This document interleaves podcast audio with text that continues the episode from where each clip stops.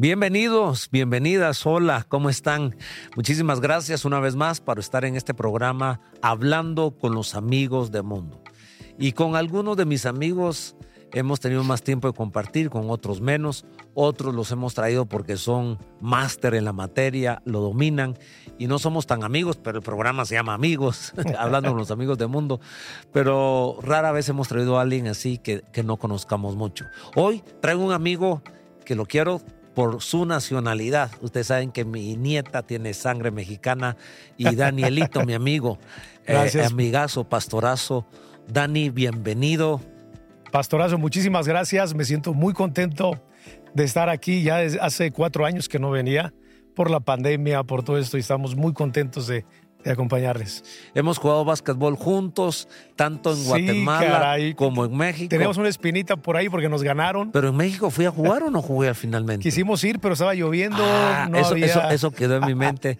y nos eh, quedamos con la revancha de, México-Guatemala, la revancha de básquetbol. es que hace como cinco o seis años eh, Dani es pastor, trajo a un equipo de amigos, de líderes y yo con mis amigos que una vez al mes jugamos básquetbol, eh, coincidió y fuimos a, la cancha a jugar. Y que tienen un México contra...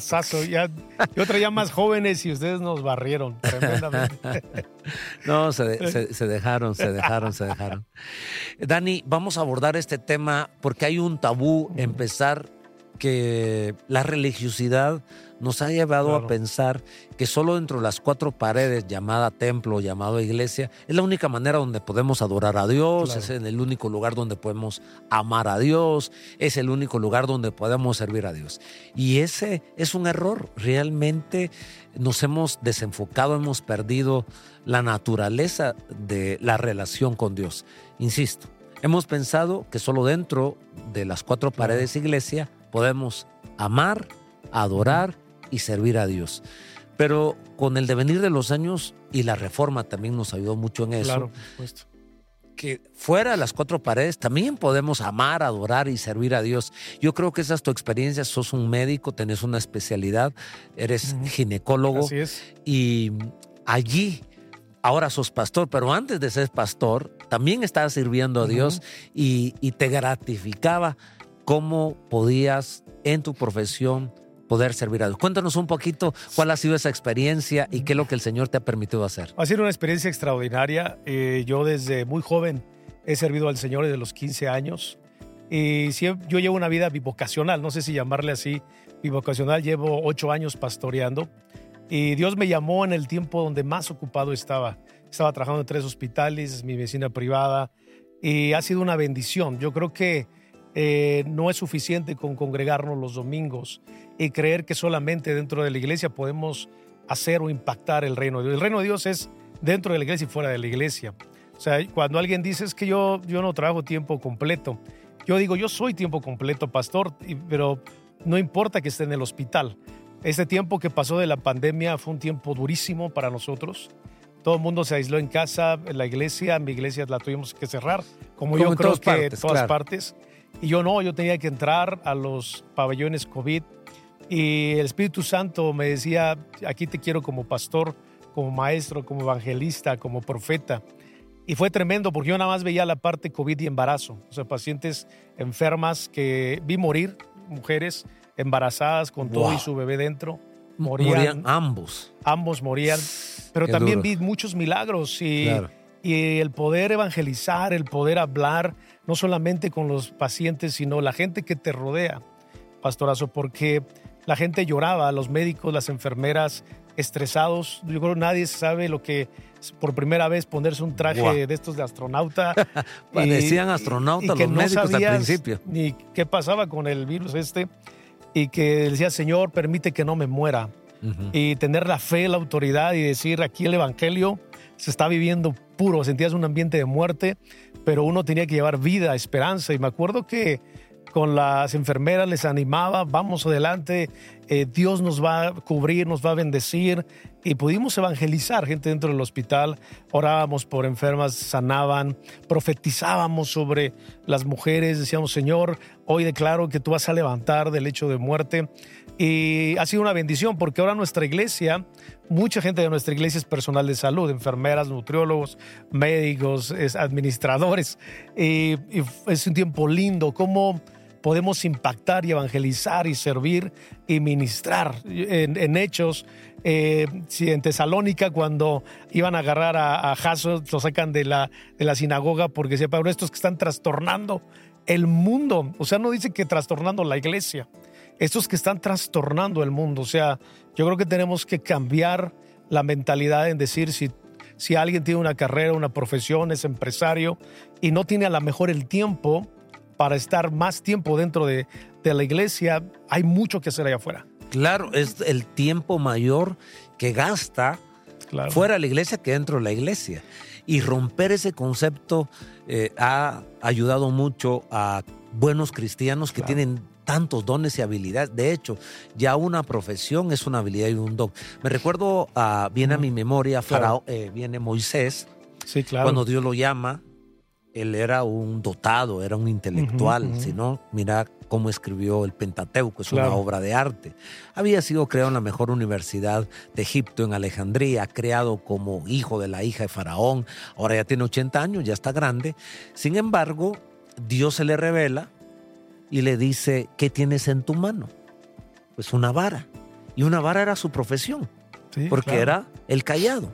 Él era pastor de ovejas, estaba en el monte Sinaí y tenía una vara.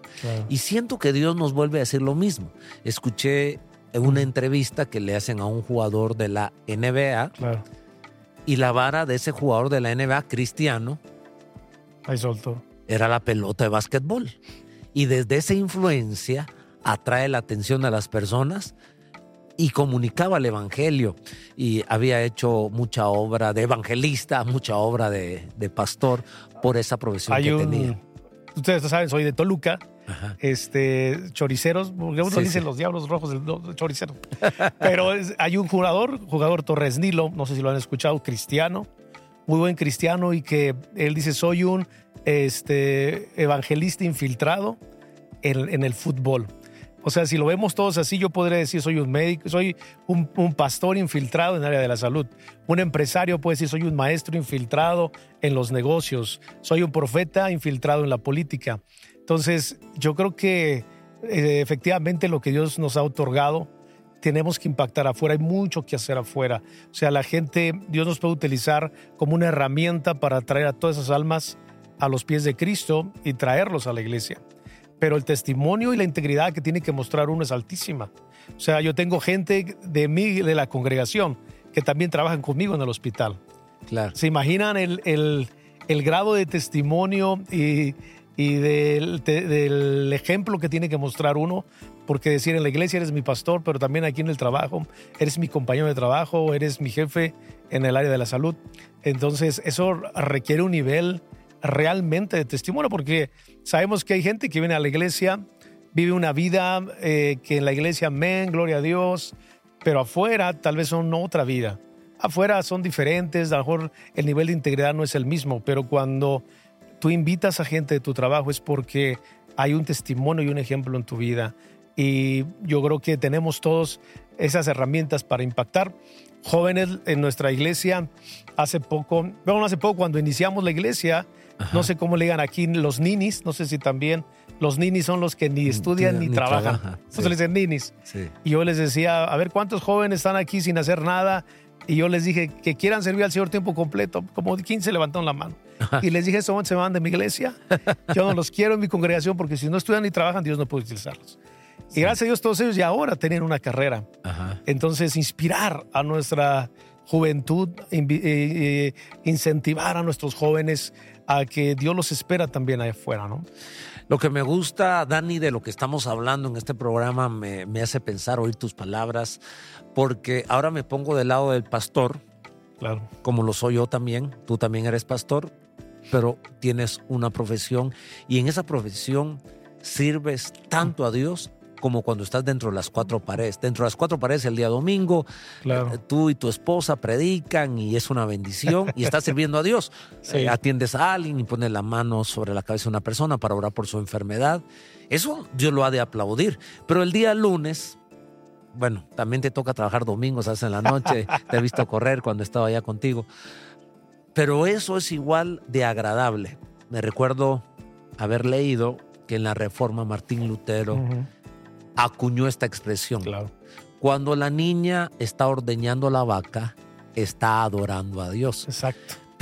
y uno dice, ¿cómo va a estar uno sirviendo a Dios ordeñando una vaca? Porque eso era producir industria. Esta leche llega a la casa de una familia, la bebe, se alimenta y se nutre.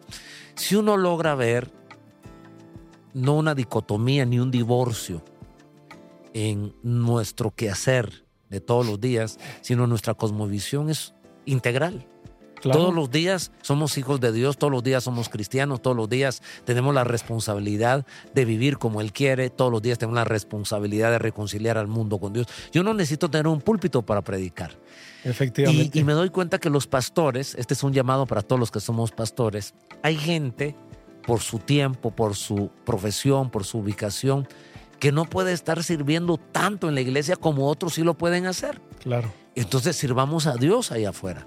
Y gente se siente frustrada porque parece que la única manera que le hemos vendido cómo ellos pueden servir a Dios, deje su profesión totalmente y véngase acá y hágase pastor o hágase evangelista.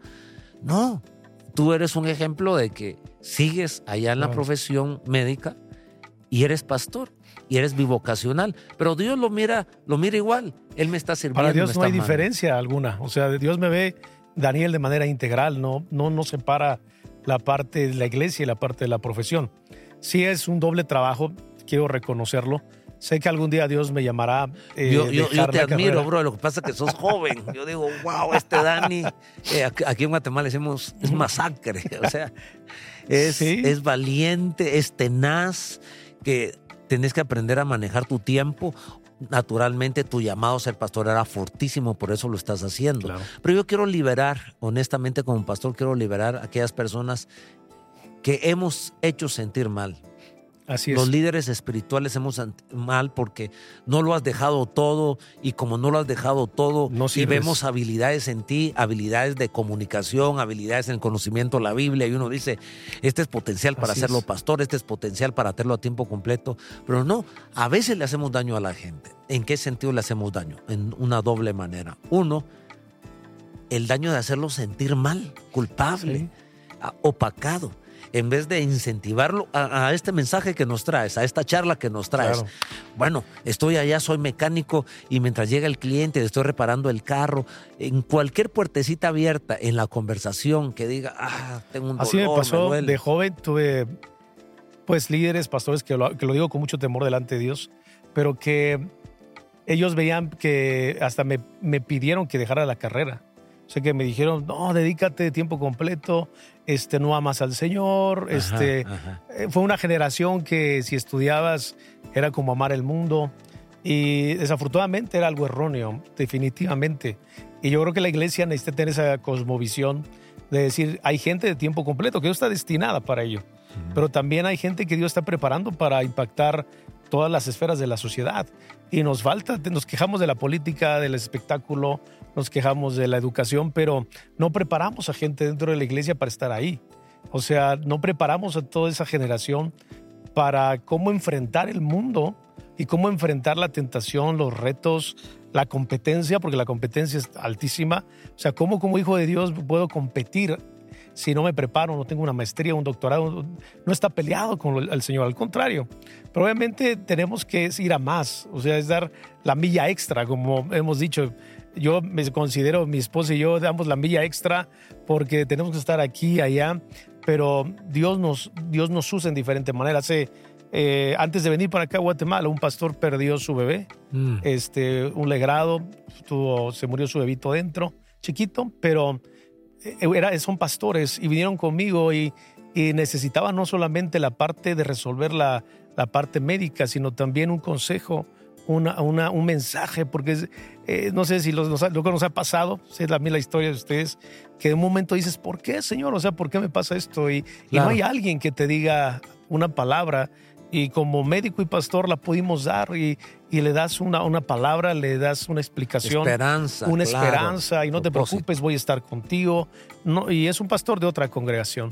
Y yo me siento muy satisfecho porque puedes servir y puedes impactar de una manera diferente, ¿no? Entonces, yo creo que sí, eh, animarles a todos los jóvenes y a aquellos que no somos tan jóvenes, pero que no tienen tal vez mucho tiempo para estar eh, dentro de la, de la, iglesia dedicado, que es una súper bendición y yo sé que algún día Dios me llamará de esa manera pero que invitarlos a, Pero mientras que te llame Dios, no te sientes culpable, no te sientes pecador, no te sientes mundano. Y ese creo que es el propósito de esta conversación, de esta plática, esta charla que estamos teniendo, decir, ok, ¿qué vara me ha dado Dios? La vara del, del, del, básquetbol, o sea, de la pelota de básquetbol o del fútbol, o soy beisbolista, o la vara que tengo es que soy un educador, estoy en la escuela, en el instituto, en la universidad. Caray, qué linda oportunidad. Yo creo que Dios está llamándonos como pastor. Lo único es que no entendemos en qué espacio o a qué espacio nos está llamando. El llamado a ser pastor, y tal vez no bajo el título de pastor, pero sí al quehacer de un pastor, no dentro de las cuatro paredes iglesia, sino tal vez dentro de las cuatro paredes fábrica, cuatro paredes hospital, cuatro paredes aula. Ahí podemos ser maestros, ahí podemos ser pastores, ahí podemos ser evangelistas, apóstoles, profetas, porque un profeta es el que habla en nombre de Dios. Y esto es lo que va muy a la par de ahora de, del cumbre de On, ¿no? De que dices, son los cinco ministerios, sí, pero también esos cinco ministerios se ven reflejados afuera. O sea, cinco ministerios, porque a lo mejor esa gente afuera nunca vendría a una iglesia, si es que uno no va. O sea, esa gente a lo mejor no va a tener oportunidad de llegar a la congregación, pero si nosotros vamos, impactamos, la palabra dice cuando somos luz y sal, eh, luz y sal es, yo siempre lo he dicho, es más afuera que adentro. Porque aquí está lleno de luz, lleno de sal. ¿Para qué quiero más sal y más luz? Y es cierto, porque sabes que somos saleros, pero la sal, la sal es mejor cuando está fuera del salero que dentro del salero. Y cuando toda la sal estamos dentro de la iglesia, que, el templo es el salero, tenemos que salir allá a darle sabor a, este, a esta vida, a, preservar pues la moral, la ética. Me ha encantado, me ha desafiado muchísimo esta conversación y qué lindo poder hablar eh, con vos porque creo que liberamos, por un lado, a las personas de sentirse culpables, pero por otro lado los activamos para que allá donde están, allá sirve a Dios. Aprovechate esa oportunidad que te ha dado y tengamos, tenemos que ser sinceros. Aunque dentro de la iglesia nosotros entendemos que todos delante del Señor somos iguales, pero sociológicamente el ser humano al que va teniendo éxito lo mira hacia arriba. Y una persona profesional, principalmente en Latinoamérica y Guatemala, que no todo el mundo tiene acceso al estudio porque es caro, hay una universidad estatal y es dificilísimo entrar ahí. El porcentaje que entra es diminuto. Entonces tienen que ir a las privadas, las privadas son cuantiosas y no todos tienen ese poder adquisitivo para, para lograrlo. De tal manera que el círculo de profesionales es, reducido. Y todos vemos hacia el licenciado. Qué padre, qué madre no se siente orgulloso, ¿no? Orgulloso decir, eh, le presento a mi hijo el licenciado, le presento a mi hijo el médico. Entonces hay una admiración y de hecho le estamos hablando, eh, ustedes en México le llaman profesionistas, creo. Profesionistas. Nosotros le llamamos profesionales. Un profesional ya, ya es una grada inconscientemente en la mente todo, todo ciudadano decir, wow, es un profesional. Y eso ya es una posición de influencia. Si viéramos que ese título que nos lo dio Dios a través del estudio, nos dé una plataforma a que la gente nos preste los oídos hay varios contextos, hay varias razones por las cuales las personas te prestan el oído. Uno, te prestan el oído, o sea, te prestan atención por lo que decías, por la integridad. Porque aunque tengas una posición, pero no tendrás la moralidad, no, tenés la ética, lo vas a echar a perder. Pero si tienes la profesión, te da una plataforma. Aprovechemos la plataforma llamada profesionista o profesional, esa influencia que nos dio la academia, donde nos dicen, bueno, si ese licenciado lo va a escuchar, debe saber algo. Y ahí hablar de Jesús. De hecho, eh, a lo que el, el, mundo le llama éxito, siempre he dicho que tu éxito sea de tal manera que la gente busque al Dios que tú tienes. O sea, si Dios nos llamó o nos dio la oportunidad de hacer alguna carrera es porque Dios nos quiere utilizar ahí. O sea, no solamente es para decir soy fulano de tal, porque realmente eso es solamente un título inmobiliario. O sea, realmente si estoy ahí es porque Dios me envía la luz donde hay oscuridad y la sal donde está insípido. Ahí es donde debemos estar y, y yo creo que sí es importante que la iglesia entienda de que somos cristianos dentro y fuera de la congregación y que somos impacto donde estemos. O sea, yo puedo... Y que si somos sal, sabemos mejor fuera del salero. Por supuesto, o sea, tengo que agitarla y aplicarla donde tiene que ser necesario, ¿no? Claro. O sea, a mí me es bonito, a veces eh, le digo a mi esposa, a veces mis mejores charlas o pláticas son dentro del hospital. De repente, así como estamos ahorita tú y yo, de repente estoy con un doctor, un compañero y platicamos y tomando un café y discutiendo, de repente abro la Biblia y, qué bonito, hablan los mexicanos, ya se dieron cuenta. Pues ándale, tú y yo pues estamos por acá. Tú y yo acá y, este, y es bonito esa, esa parte. E invitar, yo creo que sí, a la iglesia en estos tiempos y que estamos viendo este tema de ON, activarlo. O sea, hay personas que están esperando una activación dentro de la iglesia, pero cuando Dios le dice ya, o sea, tienes que activarte en donde estés seas a lo mejor una trabajadora de cocina, cocina económica, le llamamos en México, un restaurante pequeño, ahí tú puedes evangelizar, ahí tú puedes profetizar, ahí tú puedes enseñar, sin esperar algún día estar en un púlpito, sin esperar a lo mejor un, cargo eclesiástico. Y yo creo que es una, una bendición y Dios nos quiere de esa manera. Y son llamados específicos que Dios tiene. No es fácil, como lo comento, porque sí requiere un doble esfuerzo pero es una gran bendición, ¿no? Y es, lindo. Y es venir y amar lo que Dios ama y buscar al perdido, o sea, ir y buscarlo, no, a veces no se va a acercar porque tiene el miedo, tiene eh, la, que será ahí, que, pero si nosotros vamos y les explicamos, les enseñamos, etcétera, etcétera, yo creo que es, va a ser una bendición, ¿no? Entonces, es un tiempo de, los, de los mejores pastores, evangelistas, profetas, maestros, están afuera ir, impactar y traer almas para el reino de Dios. Gracias, Dani. El tiempo se va volando. pues como se dieron cuenta, mi amigazo Dani es colega, porque es pastor, también es un profesional en la medicina y esa es una plataforma que le he dado para hablar, pero es mexicano y yo quiero a los mexicanos. Gracias, muchas gracias. Y yo los admiro porque dicen que es la gente que más ora. Porque acá ratito, órale, mano. Órale, órale, compadre. Órale cuando. Entonces pasan orando todo el tiempo, a todo es órale, órale. Pero he ah. tenido mis sospechas, a veces creo que también son un poquillo mentirosillos. ¿Por qué? Porque cada vez que yo les pregunto, eh, pica la comida cuando estamos comiendo. No, no pica, nomás tantito.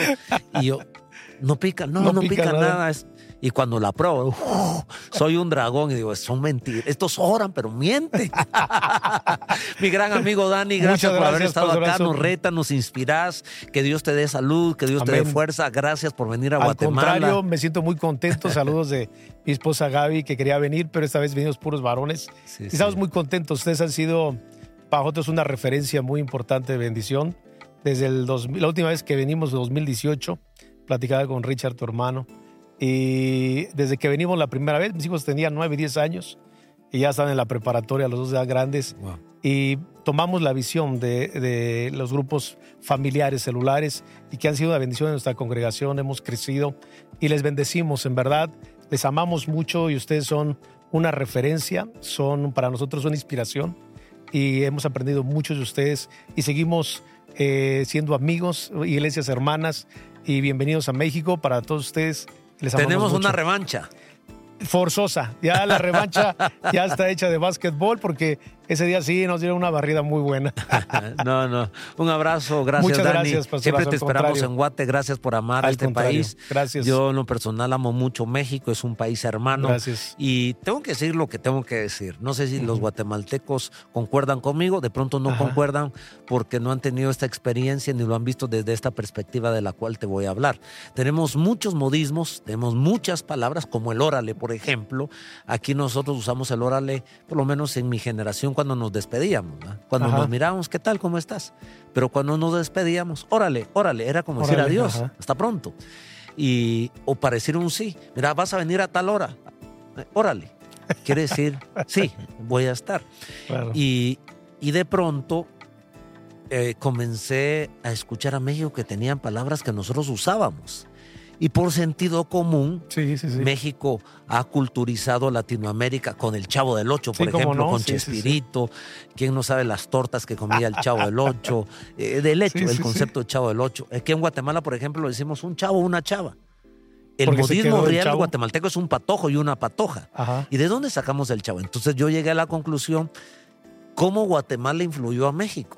No, tuvo que ser México que nos influyó por la televisión, desde las telenovelas, desde escuchar el deporte, en fin, el cine, Llegando ahorita al aeropuerto, la gente de ahí del, donde rentamos una camioneta nos empezó a hablar de fútbol mexicano y cómo va el Tigres Monterrey. Y nosotros, ¿conocen? Sí, no, aquí vemos todos los equipos y, el América no me gusta. yo no soy americanista. Este, no me gusta, pero bueno, ha sido un placer. Pastorazo, gracias, en verdad, nos sentimos muy bendecidos. Amén. Gracias, bienvenido. Al contrario. Nos seguiremos viendo. Un abrazo. sí. Bendiciones.